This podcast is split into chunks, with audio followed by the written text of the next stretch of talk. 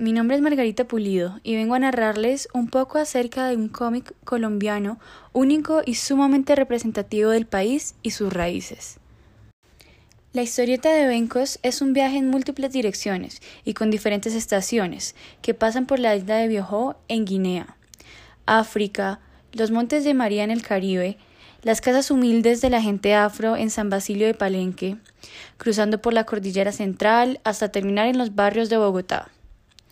Es una novela gráfica sobre la libertad, la tradición y la reinvención de nuestra relación con los ancestros. Pero ustedes se preguntarán quién fue el creador de esta obra tan interesante y maravillosa. Hablemos un poco acerca de Jean-Paul Zapata. Es un maestro en artes plásticas y visuales, autor peregrino aunque radicado en Bogotá, ilustrador de cómics, ganador del concurso mundial J-Art, mención de honor en el Ministerio de Cultura en dos ocasiones, en el año 2006 y en el año 2009 Autor de una de las primeras novelas gráficas en Colombia, Cuatro Jinetes. Y claro, es también autor del proyecto del que hablaremos hoy, Bencos, una novela gráfica que busca ofrecer un punto de vista diferente de la cultura negra, mulata y mestiza del país. En su arte combina una visión del dibujo, la pintura, la historieta y el arte digital. Jean-Paul Zapata es un artista plástico, con formación en lingüística y administración. Durante su trayectoria profesional ha tenido seis exposiciones individuales y ocho grupales. Ha expuesto internacionalmente en lugares como Dinamarca, Moscú y París. Podemos todos acordar que es un artista de admirar, ¿cierto? Bueno, sumerjámonos más en estas increíbles historias. La primera edición y el primer volumen es titulado Bencos, la espiga dorada, la cual conlleva dos partes en la misma.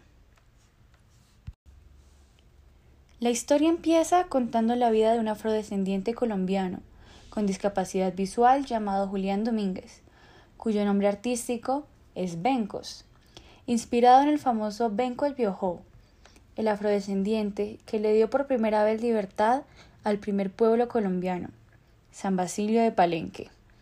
Y es justo allí donde la vida de Julián tiene inicio se desarrolla entre sus raíces, después con su viaje a Buga y su presente en Bogotá. Las artes le ayudan a crear un proyecto de vida. La obra narra las aventuras de un joven que se convierte en adulto, transcurre entre el baile como hobby, su talento como pintor y la constante superación ante condiciones adversas. Lucha por sobrevivir en la complejidad del desplazamiento forzado y la indiferencia de las personas. Esta obra interactiva posee desde su creación un espíritu incluyente. Se recrean distintos escenarios que evidencian la diversidad geográfica y cultural del país. Su creación estriba campos no antes explorados desde el terreno de las artes plásticas en Colombia. Busca retratar diferentes posturas desde lo gráfico cultural frente al racismo, el clasismo y la discriminación por la incapacidad en Colombia. Y esto es solamente la primera y segunda parte de este profundo viaje. Es solo la bienvenida y apertura a la cronología histórica de la evolución del personaje de Bencos, aunque las siguientes partes no dejan de sorprender. El tercer volumen, titulado La libertad, narra el complejo obstáculo de Bencos para alcanzar sus sueños, la ceguera donde la villana de la historia es la sociedad misma, que los discrimina, ignora y margina. Y también se le suman los medios de poder, manipulados por grandes políticos y empresarios para conveniencia personal. Luego de conocer su lazo con el pasado y de encontrar su expresión en la música y el baile, Julián logra terminar sus estudios y decide volver a Palenque. Allá lo espera el amor, una revelación aún mayor y una tragedia que marcará su presente y su futuro con la pérdida de su gran maestro. Realmente hay mil sucesos dignos de resaltar durante toda la historia, pero bueno, eso le queda a ustedes de tarea, quienes deben disfrutar cada parte de esta por sí mismos. Como en la siguiente, el cuarto volumen, titulado El Camino de Oro, Es el momento donde los duros sucesos empiezan a cesar y tras recuperar su luz y adquirir un libro, el libro sagrado, Julián debe, sin saberlo, proteger este descubrimiento de los maquiavélicos planes del alcalde del virreino, conocido como el Sarmiento, un enemigo más en su camino. En esta última entrega de la saga, Julián deberá descubrir quiénes son sus verdaderos aliados y cómo llegar a la tan anhelada liberación con la ayuda de su legado divino. Con mil emociones y aventuras, esta historia culmina, dejando en sus lectores una experiencia vivida sumamente enriquecedora. Ahora, hay que resaltar que este proyecto fue posible gracias al apoyo inicial del Instituto Distrital de Artes y de Artes, en este lugar, el artista expone las ilustraciones, cuadros, postales, libretas y cuadernos inspirados en este viaje.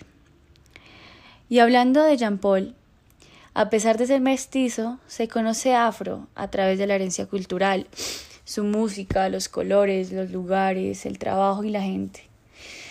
Para el autor, Bencos es una oportunidad para hablar de nuestras raíces, todos somos parte de una sola raza, que está presente en muchos lugares de Colombia, y deben reconocerse sus valores, su música, las costumbres, para de allí crear cosas nuevas.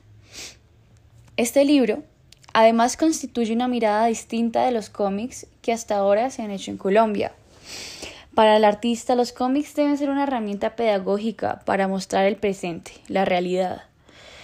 Mientras se fomenta la lectura, se muestra una identidad local. El deseo del artista era hacer cómics en Colombia con un desempeño por crear esquemas artísticos distintos, alejado de tanto de galerías y más cercano al público, lo cual permitió de una manera más clara ver nuestras verdaderas raíces. Y realmente lo logró.